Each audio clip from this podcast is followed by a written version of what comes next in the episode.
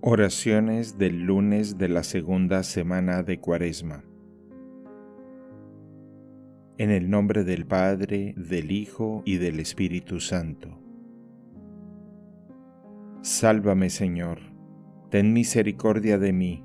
Mi pie se mantiene en el camino llano. En la asamblea bendeciré al Señor.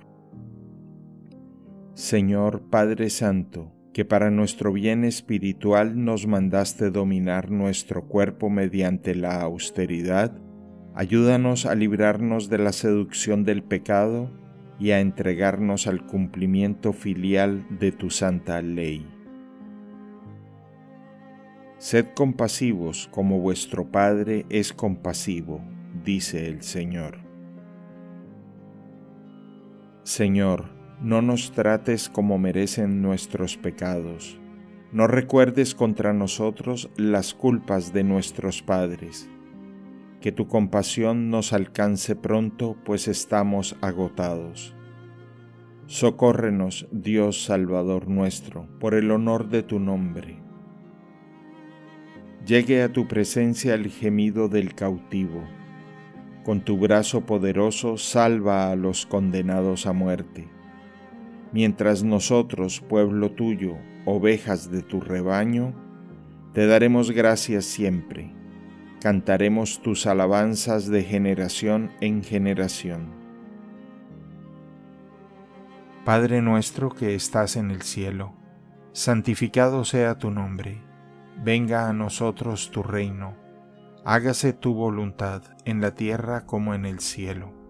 Danos hoy nuestro pan de cada día Perdona nuestras ofensas, como también nosotros perdonamos a los que nos ofenden. No nos dejes caer en la tentación y líbranos del mal. Dios te salve María, llena eres de gracia. El Señor es contigo. Bendita eres entre todas las mujeres y bendito es el fruto de tu vientre, Jesús.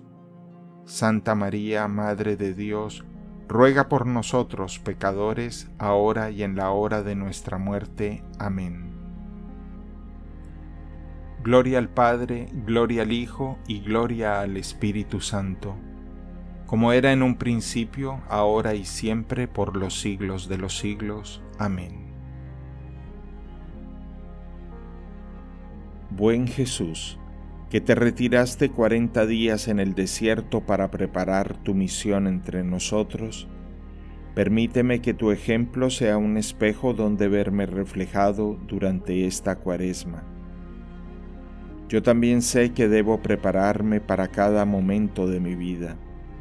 Sé que junto a ti puedo tomar la fuerza que necesito para vivir como quiere el Padre.